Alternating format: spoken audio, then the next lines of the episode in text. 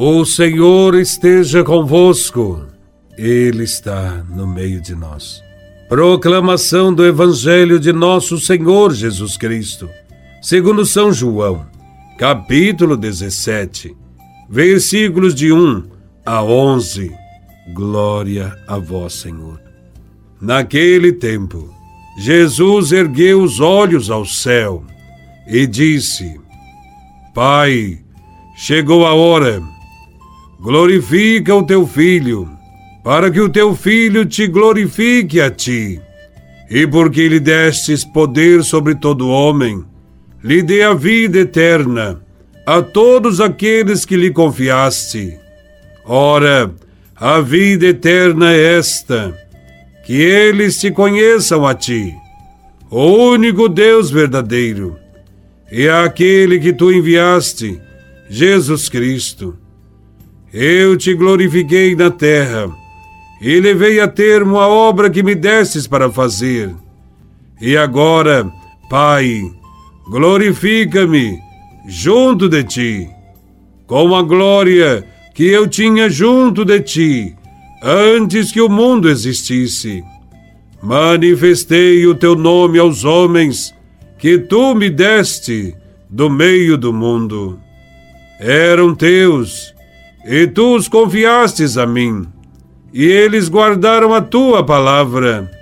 Agora, eles sabem que tudo quanto me deste vem de ti, pois dei-lhes as palavras que tu me deste, e eles as acolheram e reconheceram verdadeiramente que eu saí de ti e acreditaram que tu me enviaste.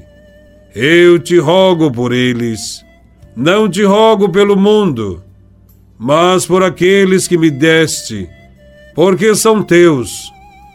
Tudo que é meu é teu, e tudo que é teu é meu, e eu sou glorificado neles. Já não estou no mundo, mas eles permanecem no mundo enquanto eu vou para junto de ti. Palavra da salvação. Glória a vós, Senhor. Os discípulos foram motivo de preocupação para Jesus no final de seu ministério. Sua oração insistente ao Pai, implorando em favor deles, revela o grande amor que tinha por eles. Porque seriam tentados a seguir o espírito do mundo, contrário ao espírito do Evangelho. Jesus implora ao Pai para que lhes aponte sempre o caminho da verdade, que conduzem à comunhão com Ele. Sem a ajuda de Deus, os discípulos não poderiam discernir o erro e a mentira, que são fatais para quem se encaminha para o Pai. Para não serem vencidos, os discípulos carecem da proteção constante de Deus. Por isso, Jesus reza por eles, para que permaneçam unidos na missão, a exemplo de Jesus e do Pai.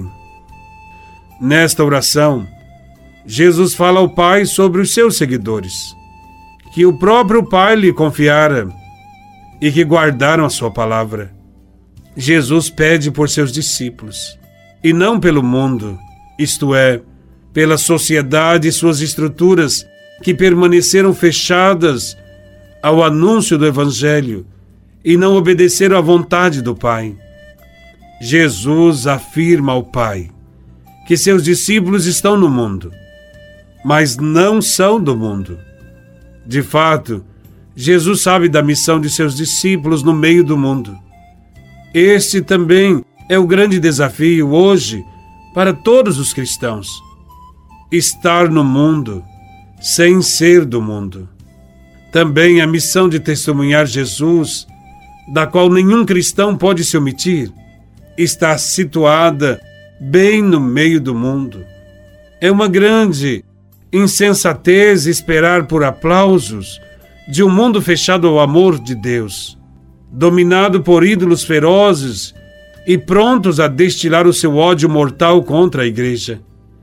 Aí mesmo, no mundo, onde estão os lares, as empresas, as escolas, os meios de comunicação.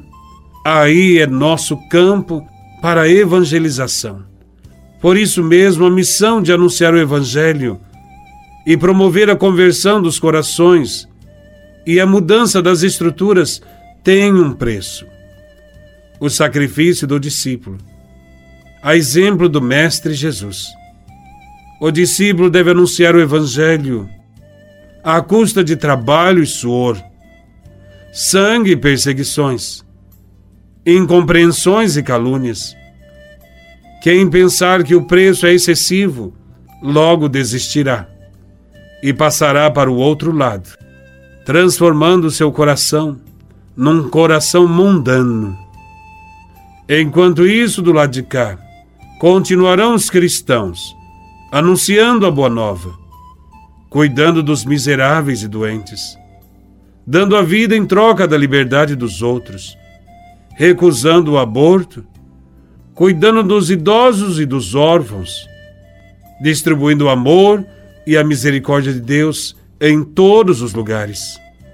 Com muito esforço e dedicação, os cristãos estarão neste mundo, sem pertencer ao mundo ampliando o espaço de Deus nos corações humanos.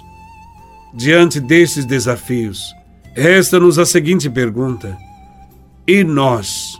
O que estamos fazendo para estender o reino de Deus neste mundo?